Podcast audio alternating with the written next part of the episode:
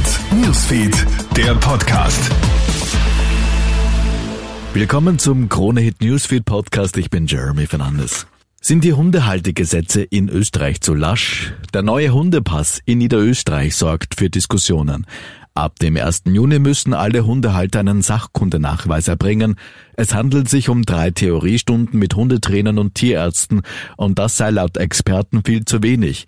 Gefordert wird eine Praxispflicht, also der verpflichtende Besuch einer Hundeschule. Zudem bräuchte es auch strengere Obergrenzen für das Halten von Hunden.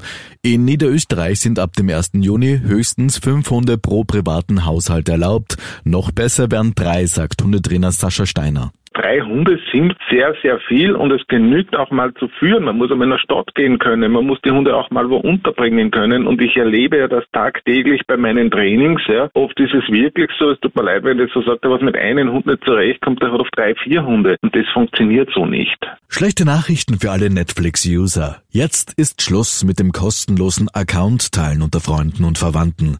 Der Streamingdienst hat angekündigt, dass Nutzer von nun an eine zusätzliche Gebühr zahlen müssen, wenn sie ihre Zugangsdaten mit Usern teilen, die nicht im selben Haushalt leben. Diese Regel betrifft auch uns in Österreich.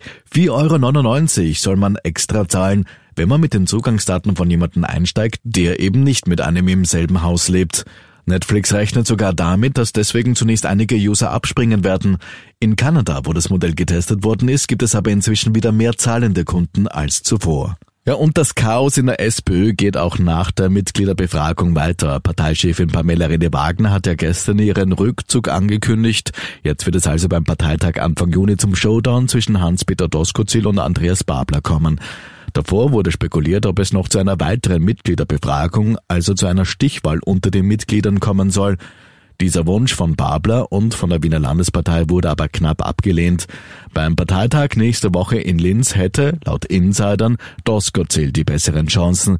Dennoch, auch wenn der burgenländische Landeshauptmann gewinnen sollte, wäre das ein holpriger Start, sagt Politologin Katrin Prapotnik zu Puls 4 selbst wenn jetzt eben auch dieser Parteitag für ihn ausgeht, ist es einfach schon einmal ein missglückter Start in diese neue SPÖ-Vorsitzgeschichte, die ihm wahrscheinlich auch noch nachhängen wird, weil er eben nicht von äh, der Mehrheit der Mitglieder gewählt wurde.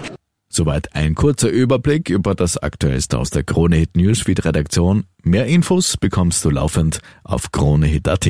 Schönen Tag noch. Krone Hits, Newsfeed, der Podcast.